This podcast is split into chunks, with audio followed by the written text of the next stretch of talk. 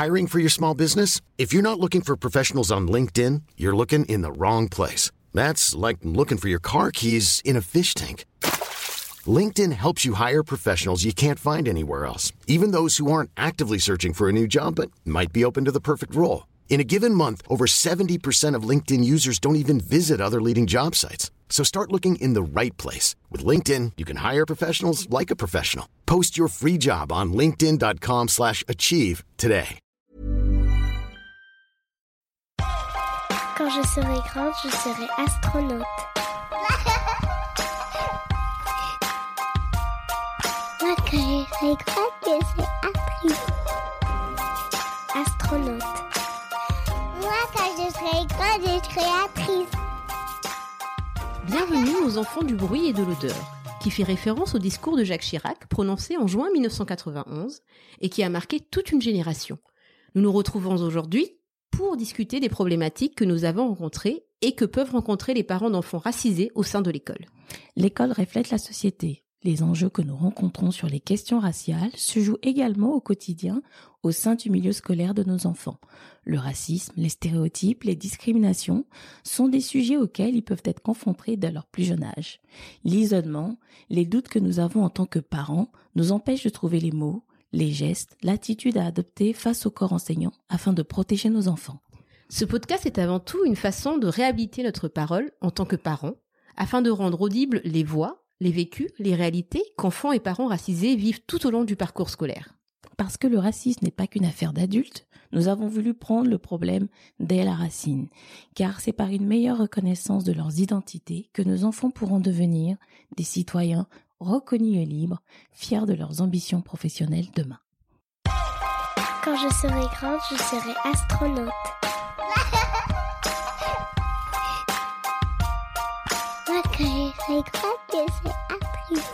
Salut Dani, comment tu vas aujourd'hui? Salut, ça va et toi? Bah écoute, je vais bien. Alors je te présente, tu es artiste musicien. C'est ça. Je m'appelle Danny Boomba, chanteur, euh, auteur, compositeur, producteur et poète à mes heures perdues. J'écris beaucoup et essentiellement sur les questions qui touchent la société. Je suis un artiste engagé. Oui. Et donc euh, l'idée vraiment de réussir à, à faire quelque chose de rythmé, et- mais qui derrière euh, a un message important, un peu dans la démarche d'un d'un Stromae, ce qu'il ce qu'il Oui, a fait oui, avec Racine Carré, euh, parce que j'aime j'aime la musique euh, qui groove, j'aime la musique qui bounce. Mais c'est peut-être aussi euh, parce que tu as été inspiré par des personnes Voilà. euh, qui étaient dans ce domaine, qui, qui, qui avaient ce style. hein. C'est ça, ouais, j'ai été aussi inspiré. Et puis c'est c'est propre à la musique de mon enfance, le, le rythme, le Qu'est-ce que tu écoutais exclusivement de la musique noire. Par tes parents? Par mes parents, ouais. que ce soit au départ donc euh, de la musique congolaise. Parce que tes parents sont d'origine congolaise? C'est ça. D'accord. Beaucoup de pop congolaise, Mhm. à savoir euh, Kofi Olomide, Kofi, c'est ce que j'allais dire. Kofi euh, Ouais. Fali Poupa, ou plus anciennes. Et, et du coup, t'as quoi de plus ancien euh, Bah, Zaiko, Langa Langa, Ok Jazz, t'as Pepe Calé, t'as Franco, t'as Boulé Rochero, qui est le papa de Youssoufa d'ailleurs, rappeur, euh, D'accord, oui, Ouais. oui, je connais. un grand musicien congolais. Enfin, il y en a plein d'autres comme ça qui sont d'époque avant, celle de Kofi Olomide par Mhm. exemple, avec laquelle moi j'ai plus grandi. Ouais. Quand j'écoutais un taboulé ou un Franco, c'était parce que mon père le décidait. Mhm. Ça, ça allait pas être moi qui allais mettre le, le disque, quoi. Par contre, un Kofi, j'allais le mettre dans mon iPod. Ton iPod, t'es sûr Bah, À oui, l'époque. bon, à l'époque, peut-être pas. Non, non, tu vas pas me la faire. Hein. non, non. Allez, Walkman, je veux bien au pire, mais bon, Je voulais iPod. semer le doute sur, Ouais. sur mon âge, mais. euh, D'accord, non, non, ça marche pas. non, on est Mais- à peu près de la mais même attends, mais quand j'étais jeune, il y avait des iPods. Quoi? Mais, Mais moi, j'ai eu un iPod jeune. c'est vrai? Mais oui. Enfin, ça dépend après qu'est-ce que t'appelles jeune aussi. Hein, oui, donc, euh, euh, quand je dis jeune, euh, oui, j'avais, j'avais, euh, je devais avoir, oui, peut-être aller, euh, je sais pas. Ah, vas-y, arrête. non, je vois bien que tu ramènes. Cherche pas, on n'avait pas d'iPod. C'est non, pas pas, du tout. Et du coup, t'avais quoi comme euh, relation avec tes parents à travers la musique, mais peut-être euh, aussi dans le parler euh, Ouais, mon père est un gros kiffeur de son, donc euh, black music, euh, everywhere, euh, Mhm. reggae, euh, musique congolaise. euh, Donc c'était pour toi, c'était plutôt une bonne ambiance. Tu souhaites voyer la maison Ouais, ouais, ouais. euh, comme un lieu euh, musicale. euh, Bah oui, carrément, ouais. Carrément, c'était plutôt une bonne ambiance, c'était plutôt une bonne ambiance. Après, euh, avec du recul, j'entends aussi toute cette musique qui est quasi omniprésente mhm, et qui, quelque part, nous empêche de parler, ouais, de rester dans le silence et se parler quand il y a besoin. mhm. C'est vraiment la musique qui est Le centre un petit peu. le de- centre de toutes les expressions d'émotion. Que ce soit de la fatigue, euh, Ouais, des moments de tristesse, c'est toujours par la musique. Et puis ma mère qui chante aussi beaucoup. Euh, avec du recul, je me rends compte que euh, elle, elle allait pas nous dire les gars, je suis fatigué parce Mhm. qu'on est que des garçons. Vous êtes combien dans la On fratrie est trois. D'accord. T'es le plus grand? Je suis le plus grand. D'accord. T'es l'aîné. C'est la pression, ça, l'aîné. Ouais, quand même. grosse pression. Ouais, grosse, ouais. grosse pression. Non, mais trop. euh, Ouais, laisse tomber. Franchement, Mm. j'aurais bien aimé être le le cadet. petit là. dernier. Ouais, le cadet, c'est bien peut-être pas le dernier, mais euh, peut-être pas, peut-être pas. Mais le deuxième, moi, c'est bien. Ouais. Pourquoi? T'es un Tu- peu plus tu libre, peux je sais jouer pas. sur les Ouais, deux, voilà, tu les vois. deux. Tu peux un coup Ouais. euh, faire la carte du. Hum, je le peux.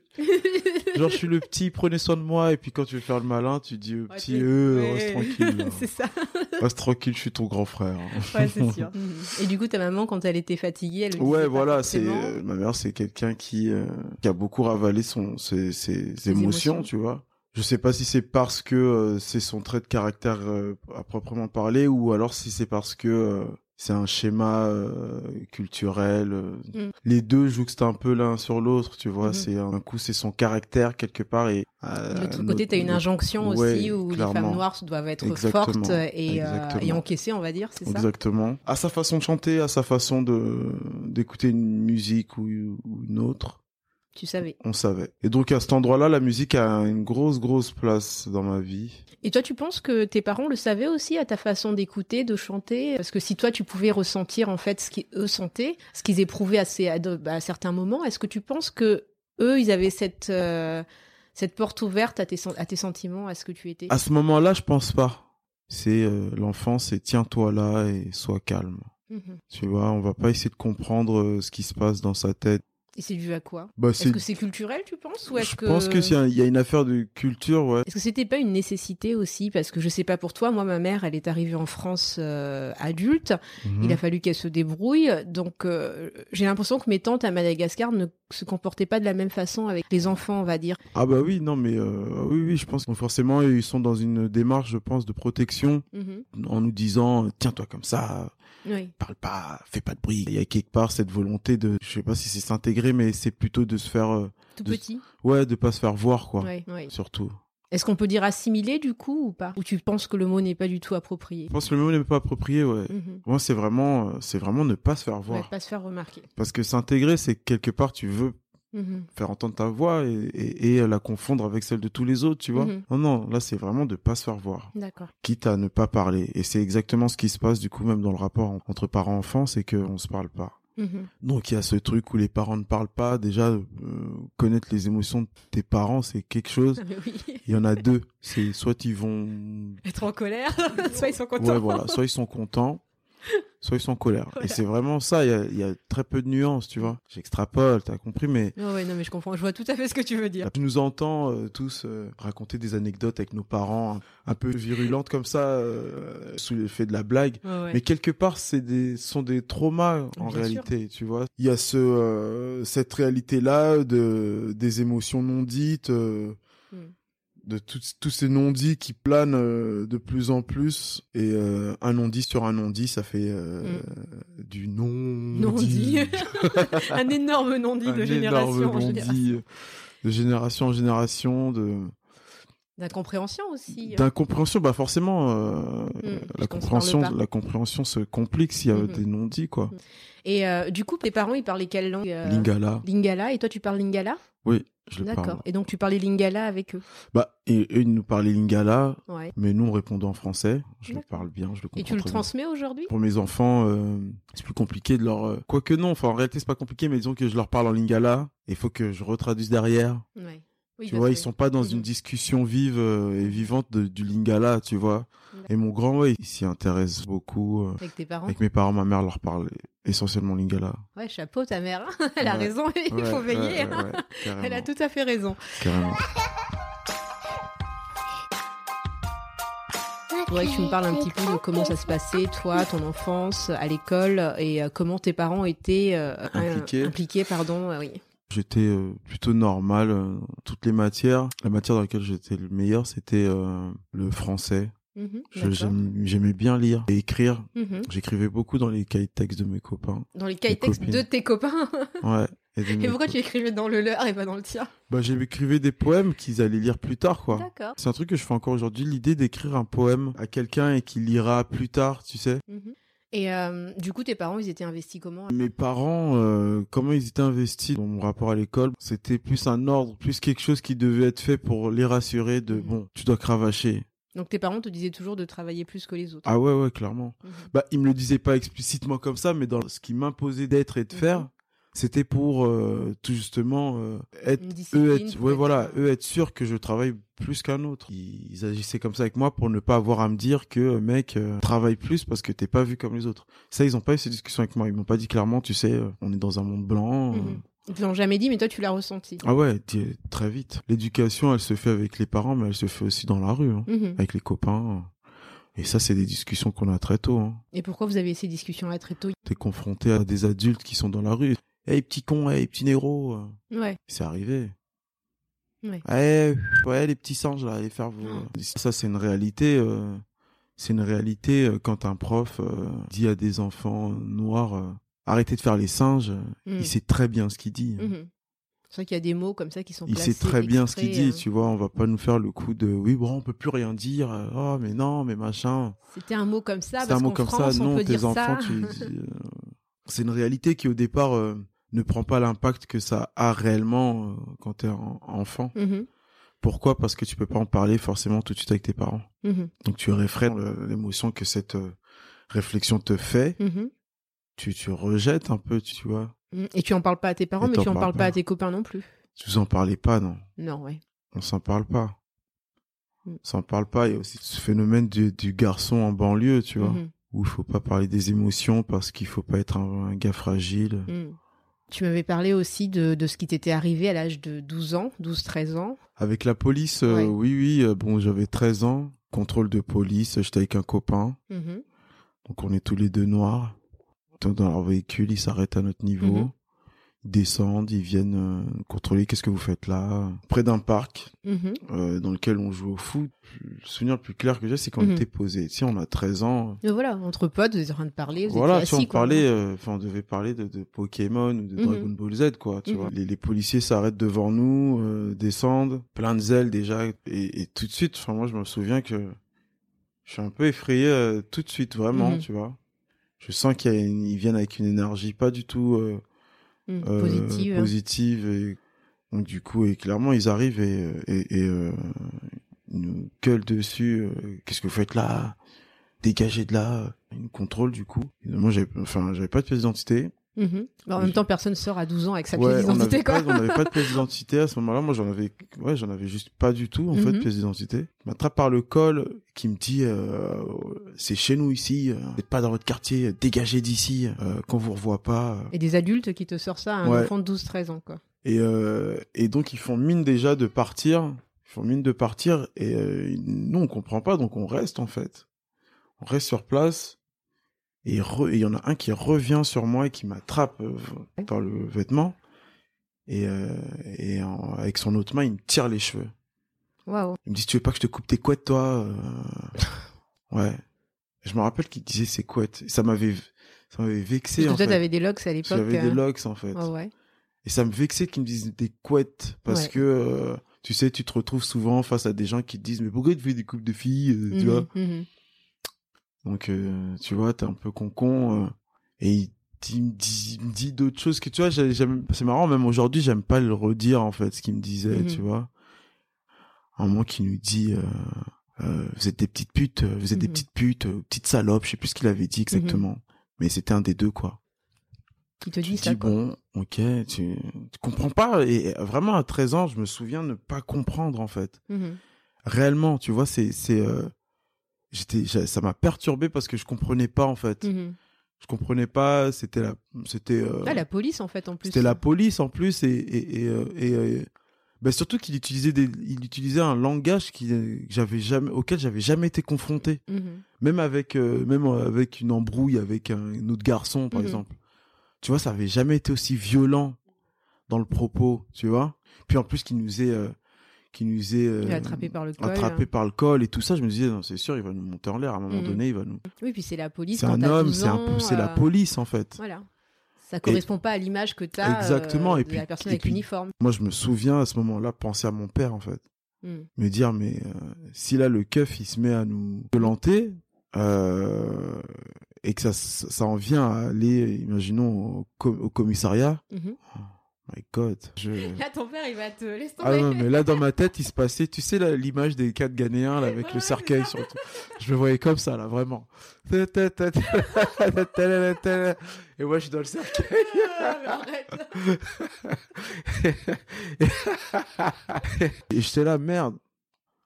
Je crois que c'était un, un- un cocktail de peur entre Mm. ce que le, la le policier me faisait de peur euh, et, euh, et euh, mon père, ce qu'il aurait, euh, Mm, ce qu'il aurait pu dire. ce qu'il aurait pu dire et, et faire, Mhm. tu vois. Bah, c'est aussi nos, nos, nos problématiques. hein. Dans nos récits de vie, c'est que d'un autre côté, on se sent pas toujours protégé par le monde extérieur et que Ouais. aussi on peut avoir peur de ce qui se passe à la maison. Quoi. C'est ça. Dit comme ça, ça peut paraître comme, euh, ça, enfin, ça peut paraître comme, euh, j'ai pas du tout vécu dans un climat euh, violent Non, dans- non, pas chez tout. moi, tu vois. Mhm.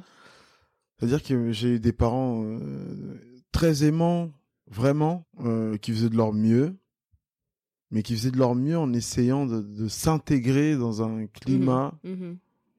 qui n'était pas le leur, qui comprenaient pas encore complètement. Ouais, pas les codes. Donc du coup, qui pouvaient pas réellement expliquer à leurs enfants. Donc euh, Mhm. pour ne pas avoir expliqué, bah vaut mieux pas parler de ça en fait. Et c'est ça en fait qui a fait que euh, ça engendre, ça engendre euh, des peurs. Et qui quand ces peurs sont stimulées par les enfants, Mhm. bah plutôt que d'essayer d'en parler, ben le père réagit par un excès. Parce que eux-mêmes, ils avaient quoi, une bah oui, peur quoi. Tu vois, quand ils avaient peur, peur, hein. exactement. Quand t'as peur, du coup, tu Hmm. surréagis, tu vois. Mhm. Et c'est des surréactions souvent, tu vois, quand le, le père il vient, il te fout une baffe parce que. euh, Et parce qu'il y a beaucoup de choses qui se jouent aussi derrière tout ça pour eux. Oui, Parce que exactement. C'est pas une humiliation, mais un peu Ah bah, quand même en fait, parce que presque. Voilà, il y a, il y a- presque ça. comme je te disais tout à l'heure, il y a des stéréotypes qui vont et ils les connaissent ces stéréotypes. C'est et ils te exactement ça. Pour revenir à l'événement Mhm. policier, j'ai j'ai pas pu euh, en parler à mon père, donc euh, pour toutes ces raisons-là, de on, on se dit pas les choses. Euh, j'ai jamais raconté cet événement, Mm. Est-ce que tu m'as dit que tu l'avais pas raconté ni à ta mère ni à ton ni à père ma hein mère ni à mon père. que J'ai gardé ça toute Mm. ma toute ma toute mon enfance, toute ma jeunesse. Et Même avec ton copain sur votre chemin du retour, vous avez même pas pu en parler en fait. Vous Non. avez baissé la tête et vous avez marché silencieusement tous les a- deux. euh, Ouais, exact. Mm. On n'a pas parlé. Je me souviens qu'on était, euh, on était euh, choqués. Mais on s'en s'en est pas reparlé. mm. On s'en est pas reparlé. Par contre, on a fait un, on a, on a fait un groupe de rap après, des 13 ans, Mhm. de parler de la police, parler des injustices. euh. On, exprime euh, À travers la musique. à travers la musique, ouais. Et tu en as parlé à ton fils de ça? Ouais. Et qu'est-ce qu'il en a dit? J'en ai parlé. Il est conscient de tout ça. Mhm. Donc il a conscience que c'est des choses qui, euh, qui arrivent, qui existent et qui, euh, qui arriveront encore certainement. Euh, mais voilà, je- j'essaye de lui, euh, j'essaye de lui, euh, faut qu'il, s- enfin, Et à ça- partir de quel âge tu as commencé à lui parler, par exemple, du racisme ou des, des réactions avec les, les policiers ou avec les autres adultes? Je pense que le, je pense que le- j'ai commencé vraiment à lui en parler à ses 10 ans, mais je pense que euh, il est sensible à ça depuis presque toujours Petit. avec moi depuis Mhm. petit parce qu'il me voit. Mhm. Il voit dans ma musique, il est, enfin, il entend ce que je dis, il voit ce que je fais, Mhm. il voit mon, mon, il voit ça, mon désamour, il voit le, le- le rapport que j'ai avec la police. Et là, il a compris euh, aussi euh, à partir du moment où tu lui en as parlé, peut-être. Et là, il a compris, à partir du moment où j'en ai parlé, il comprend d'autant plus euh, avec Adama Traoré, parce que il voit tout ça, tu Mhm. vois. Il, il a un portable, Mhm. donc il va sur Internet et machin, il a un- Et qu'est-ce qu'il en pense justement de, de ce qui s'est passé avec Adama Traoré bah, en ça le révolte, ça Mhm. le révolte. Il est... Et il a peur, lui, pour lui Pour sa propre personne? Je sais pas s'il a peur vraiment, ça il me l'a jamais dit comme ça qu'il avait peur. Mhm. mais il sait que ça existe, donc il, fait, il est quand même euh, en alerte. Mhm. Je sais qu'il est en alerte quand euh, je vais lui en- l'envoyer chercher euh, une brique de jus chez Franprix. Mhm. Il sait que le, bah, je vais lui dire fais attention quoi. Et toi, ça, ça, ça- ça te trotte dans la tête parfois, justement, en ayant un fils, en te disant, bah, Ah il bah, pourrait. Bien sûr, quand il va chercher la baguette, je le regarde par la fenêtre. Ouais. Tu vois? Hmm. Et ça, il a conscience. Et il sait bien que quand je lui dis fais attention, ça veut pas dire euh, fais attention, euh, ne Mm. trompe pas de bouteille de jus. Non, ça Mhm. veut dire fais attention. Mhm. Fais attention. Et qu'est-ce qu'il pourrait faire pour faire attention? Qu'est-ce qui empêcherait, par exemple, si elle a Bah, c'est un- ça, c'est qu'en réalité, tu peux rien faire pour faire attention parce que rien, même en faisant rien, tu te fais contrôler, tu te fais, euh, tu te fais malmener, violenter, euh, Bah oui. euh, parfois même euh, violer euh, Mhm. euh, Non, avec, avec l'affaire Théo. Et, même quand t'as pas de raison de faire attention. Donc oui, qu'est-ce que ça veut dire faire attention? On sait même pas réellement. Ça fait, ça veut juste dire. euh, Bah, te fais pas trop remarquer. fais- fais pas trop remarquer quoi. Va à Franprix, achète la brique de jus, cours vite, rentre à la Mm. maison. On en revient à la même chose que nos parents. Ne te fais pas remarquer. quelque part, ouais, quelque part, ouais, c'est, c'est vrai. Quelque part, et ça, c'est clairement, faut que ça change. Mm.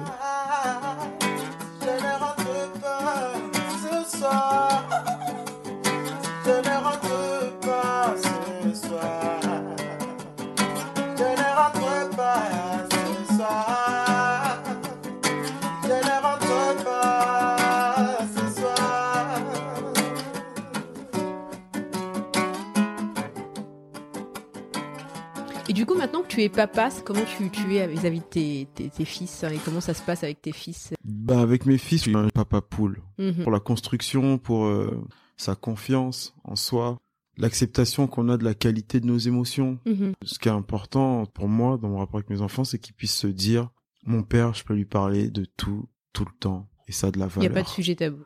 C'est pas tout qui est pas de sujet tabou. Tu peux me parler, je te prends en considération. Tu veux un réel échange. Ouais, exactement. Et euh, du coup, par rapport à ce qui s'est passé avec ton fils, parce qu'il a eu un incident euh, aussi il n'y a pas si longtemps que ça, Ouais. euh, est-ce que tu peux nous en parler? Donc il y a trois ans, il y a trois ans, donc il avait 10 ans. Mhm. Il était en quelle classe Il était en CM2. Il y a un événement qui se passe avec son, son maître d'école qui lui dit qu'il soit en, classe avec un de ses copains, à Mhm. certainement faire du bavardage ou se chamailler avec son camarade, euh, enfin comme il peut se passer dans une classe de CM2. Son prof lui dit euh, calmez-vous, c'est pas l'école de vos ancêtres, c'est l'école de mes ancêtres. Alors, le, Alors, son enseignant euh, principal en CM2 lui dit c'est pas l'école de vos ancêtres, à ton fils. Ouais. À mon fils et à son camarade qui sont deux euh, garçons euh, racisés, D'accord. noirs. Mhm. Qu'est-ce que ça a à voir les ancêtres là-dedans quand tu Donc fais du euh, bruit j'ai jamais j'ai jamais compris en fait le rapport. en préciser que c'était les Gaulois, non C'est- C'est une façon parabole de dire euh, retournez, chez toi, retournez chez vous. euh, Mhm. T'es pas chez toi, calme-toi. T'es et, pas euh, à ta place. T'es C'est pas à ta place, euh, ouais voilà. Si vous respectez pas, bah retournez chez vous quoi. Cette première réflexion et euh, et après ça, euh, il lui dit oui c'est bien petit esclave. Il lui dit petit esclave. Ouais, c'est bien petit esclave parce que euh, ils étaient en train de faire un exercice en binôme donc Mhm. donc le- mon fils était avec ce camarade là et, et quand le prof leur dit de ranger les affaires, d'après le prof, le camarade laissait tout faire mon fils. Ouais. Et du coup, il s'est dit qu'il fallait qu'il l'appelle et, petit euh, esclave. Le prof me dit mais j'ai dit ça pour le défendre. Ah bah oui, c'est sûr. C'est vrai mais que juste avant, tu lui dis en fait que c'est pas l'école de ses j'ai dit ancêtres. pour le défendre euh, et pour dire à l'autre que bah non c'est pas c'est pas à lui de faire tout seul. Mhm. Donc euh, il dit à mon fils euh, c'est bien petit esclave. Et quand euh, donc du coup Oh là j'ai été voir le, le prof, euh, je dis mais vous vous rendez compte que ce que vous dites n- n- Ah, parce genre- que ton fils t'en a parlé. ouais. Ouais, il est venu te voir en disant. Bah, il en euh, a parlé d'abord à sa mère Ouais. et de ça je suis parti voir le prof. Mais ça t'a fait quoi, toi, en fait, quand ton fils t'a dit ça? Ah mais je- Ouais, ton sang, il a fait qu'un tour, ah, quoi. ouais grave. Mais il a fait qu'un tour, je crois qu'il me sortait par les yeux tellement j'étais énervé. Et ça t'a fait penser justement à des choses par rapport à toi? Tu t'es dit mince. euh, Bah, ça m'a fait penser en fait à, à cette euh, à cette ascendance que beaucoup d'adultes blancs prennent sur les enfants noirs en fait, Mhm. les enfants racisés de Mhm. manière générale. Ce truc où ils, ils font valoir leur euh, pleine puissance, ils s'en prennent beaucoup à nos enfants, de manière très consciente et je l'ai vu avec ce prof. Mhm. En fait, toute l'enfance de l'enfant, ils lui enlèvent Mhm. Dans leur façon de, la- de, de- de communiquer avec eux, de, de considérer ce, qu'ils- ce que les enfants font. Mhm. Encore une fois, on, est, on parle d'enfants, quoi. Je veux Ouais. dire, un gamin y a 10 ans. qui a ouais. 10 ans qui bavarde avec son copain. Tu vois, moi, j'ai donné des cours aussi euh, Mhm. à des enfants et, et, et ouais, euh, les enfants, le ils bavardent, ils Voilà, sont. ça. Ils ont un temps de Ils façon ont, de voilà, tu, ils peuvent pas être exactement, à 100%, mais ils- comme et- nous même. hein. Exactement. Et c'est ouais, c'est clair que c'est pas toujours facile. À aucun moment tu te dis bon, faut que je, vais faire du mal à ce gamin pour euh, pour le calmer un peu. Mhm. Professeurs là qui attaquent les enfants comme ça, ils sont très cons, Mhm. ou alors ils sont juste très conscients que ça fait juste du mal, mais ça Mm. ne les calme pas. Jusque là, c'était bon de toute façon. Il va certainement pas le rapporter à ses parents, et puis s'il le rapporte à ses parents, ses parents sont même pas alignés euh, dix mots en Mhm. français. Mhm. C'est un peu ce fantasme-là aussi Mhm. qui se font des parents, qui est souvent faux d'ailleurs, et quelque part en, en- en attaquant les enfants comme ça, c'est une façon de manquer de respect aux parents, tu vois. Et du coup, avec ton fils, euh, quand il te l'a dit, euh, que Et donc comme mon fils il me le dit, au départ j'en parle autour de moi. Mhm. Ça me prend deux jours, j'en parle autour de moi, et là je me rends compte en fait de la réalité. Mhm. Je me rends compte qu'en réalité, euh, il y a beaucoup plus de racistes que ça. Il y a les racistes conscients, il y a ceux qui sont inconscients. Mhm. Donc là, tu t'embarques dans une démarche où tu es seul. Ouais, là c'est compliqué. Là, c'est très compliqué. Parce que les gens sur qui tu comptais et qui naturellement auraient dû être de ton côté, Mm. bah, ne le sont pas. Oui. Et ça fait encore plus mal en fait. C'est une trahison. C'est- Mm. C'est violent. Mhm. C'est violent. C'est très violent. Et ça, c'est quelque chose que tu peux pas faire entendre parce que t'en as qui sont juste certains d'être euh, bienveillants avec tout le monde, qui ont un Ouais. grand cœur pour tout le monde. Moi, j'aime- tout le monde. c'est ça. J'aime tout le monde, noir, blanc, machin. Je vois pas la couleur. Je vois pas les couleurs. Ce truc de oui, mais Dani, franchement, t'ex- t'exagères un peu. Non, mais. C'est toi le problème à la fin en fait. Ouais, ouais. Oui, ah oui, mais c'est toi le problème. C'est oui, mais t'es trop radical, t'es trop extrême. Tu vas te confronter parce que tu te rends compte qu'il faut t'aille confronter le prof euh, à la violence de ses propos et puis parce que tu vois aussi que ton gamin, quelque part, il est touché. Mhm. Du coup, il sait pas de quel côté se mettre parce qu'il Mhm. voit que ça crée des scissions entre les gens euh, qui Mhm. sont censés être avec lui. Donc, il a d'une part euh, envie que ça Ouais. disparaisse. Il peut de- culpabiliser aussi de se dire c'est moi qui ai causé voilà, le problème. exactement. Dès ce moment-là, tu te dis, ah non, non, mon fils, faut que tu saches une chose, je serai toujours avec toi. Ce que ce prof a fait, c'est répréhensible. La raison, elle est pour toi. Mhm. Et c'est toi qui as été victime de quelque chose.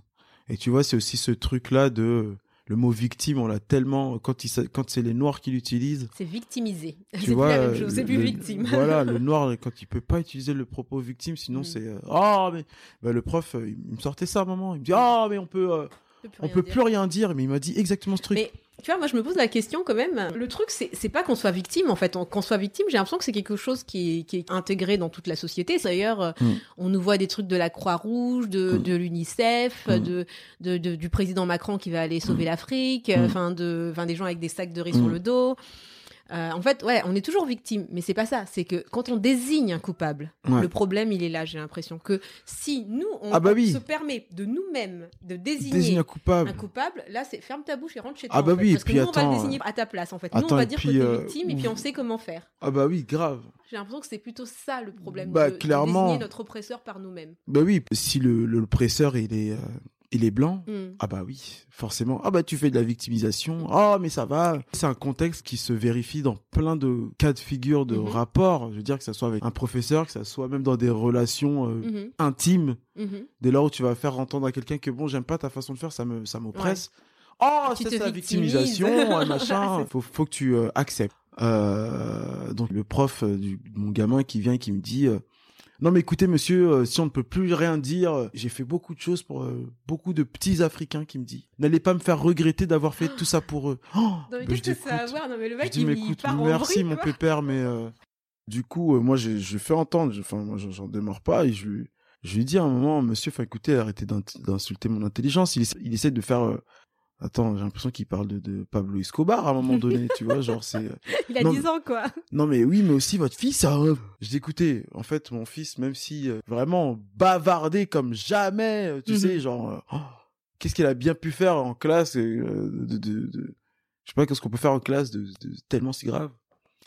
Enfin, je sais pas, mais Ouais, enfin, je- pas à dire, Je suis pas d'accord avec ouais, ce que vous lui avez dit. Donc il y a un peu ce truc là de essayer de me faire entendre que mon fils est quelque part euh, euh, turbulent Mhm. euh, pour pouvoir justifier. Enfin, en tout cas, lui, il a, il a, il a pas un instant euh, reconnu à quel endroit c'était, c'était déviant de dire une Mhm. chose pareille, tu vois, de parler de- de- d'esclaves, de parler d'ancêtres Mhm, à des petits enfants noirs mhm. Et essayer de me faire croire à moi. À un moment, il me dit, mais non, mais moi, quand je leur parle de leurs ancêtres, c'est, pour moi, ce sont des Français. Je- je- on a, on a les mêmes ancêtres. Ah, mais, petits ah, mais j'avais pas vu que c'était des petits noirs. hein. ah bah oui, tu vois. En même temps, il te dit ça et cinq minutes avant, il me disait non, mais n'allez pas me faire regretter d'avoir Ouais, fait des ça. trucs pour les petits Africains. Et en fait, après, euh, ton fils, il l'a pris comment? Mon fils, j'ai vu qu'à ce moment-là, on en a parlé souvent. Mm. Je sais qu'il en parlait avec personne d'autre. Il avait compris que maintenant, quand il y a une tornade qui arrive, Mhm. Eh ben avant que la tornade le touche, j'étais là pour faire euh, barrage, quoi. Mhm. Mais euh, j'ai des amis, euh, dont une qui m'a aidé à rédiger un courrier que j'avais envoyé à l'académie. Oui. Ah, t'as fait un courrier à l'académie? Ah ouais, ouais, j'ai fait Ah, un courrier bien. à l'académie, j'ai fait un courrier aux parents profs, parents d'élèves, Voilà. voilà. Et donc, euh, ouais, j'ai fait des courriers. Bah justement, en tant que parent, on est parfois démunis et on sait pas où se tourner. ouais, Et que si on, on, on écrivait plus, si on, on écrivait justement ce qui se passait, Ouais. si on, on rapportait ce genre de choses, il y aurait une traçabilité. clairement, ouais. Ton, ton amie qui a fait la lettre, elle Mm. était juriste elle Elle est juriste, ouais. De ces courriers-là, euh, il y a deux mamans, dont une en particulier, Mhm. Qui était venue me voir pour me remercier euh, d'avoir fait ça parce qu'elle elle avait encore un gamin aussi. euh. Elle avait vu le truc euh, via parents d'élèves là. Oui. J'avais fait un mail dont tous les parents d'élèves qui avaient laissé leur mail recevaient. D'accord, donc ils ont tous été informés. voilà. Et il y a une maman qui vient me voir euh, et donc elle me disait que bon, elle avait déjà eu un grand qui était qui avait été à l'école et, et que elle s'était toujours sentie impuissante Mhm. face à ses profs qui pouvaient dire des choses qui étaient euh, de l'ordre du racisme sans jamais se retrouver face à des parents qui les remettent à leur place quoi. Parce que euh, ces parents bah, comme on disait tout à l'heure soit ils avaient pas le temps soit ils étaient même pas au courant peu importe. Enfin l'idée là c'est que euh, faut plus que ce soit possible. Faut que les profs se disent euh, vaut mieux pas que j'aille trop loin parce qu'ils ont des parents les gamins qui qui nous tombent dessus. Mhm. tu vois? Et tu penses qu'il y a une différence du coup entre le traitement des garçons et des filles à l'école? Ouais Ouais, Ouais, par ouais. rapport à quoi? Euh, il y a un rapport à la culpabilité euh, évidente Culpabilité de quoi? D'être potentiellement un, un- un méchant, Ouais. un turbulent, un ce que tu veux. bah, Tu Mhm. vois, c'est quand le prof il vient, il essaie de se justifier, et ça c'est monnaie courante, il essaie de se justifier par... euh, Ouais, tes préjugés. Enfin, tu vois, tu me parles de, de quoi D'un gamin qui bavarde tout le temps Mhm. Il y a un sous-entendu de violence Oui, il y a derrière. un sous-entendu de violence. Donc il y a un peu ce truc-là, histoire de justifier leur débordement. Mhm. petit garçon, on va le, on va le rabaisser euh, en, lui, en lui faisant croire qu'il est que euh, brutalité, Mhm. violence, incohérence. Tu vois, c'est- c'est des trucs qui reviennent souvent. On essaie de te faire passer pour quelqu'un qui n'est jamais cohérent, que ce que tu exprimes n'est jamais clair ou Mhm. pas assez correct. Mhm. Donc, euh, t'as vite fait, ou alors de te buter contre ce- ces idées, Mhm.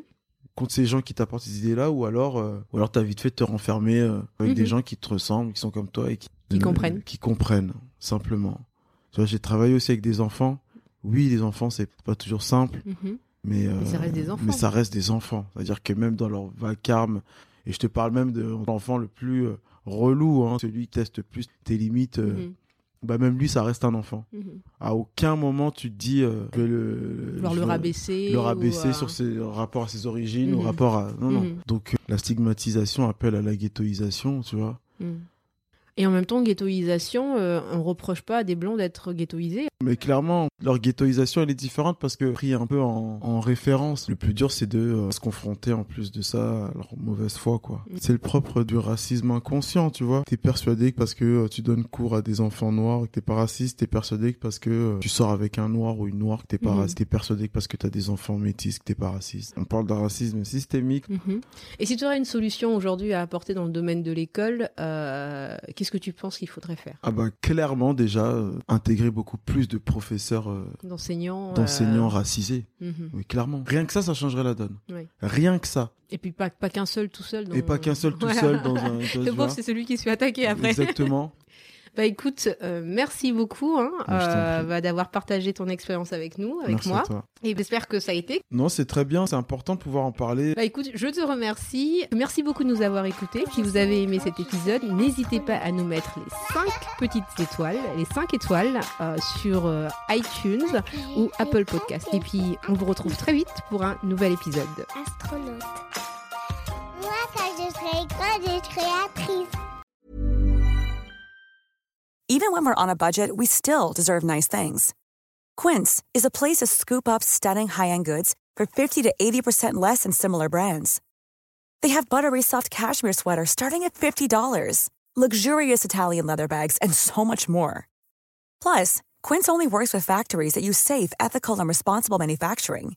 Get the high-end goods you'll love without the high price tag with Quince.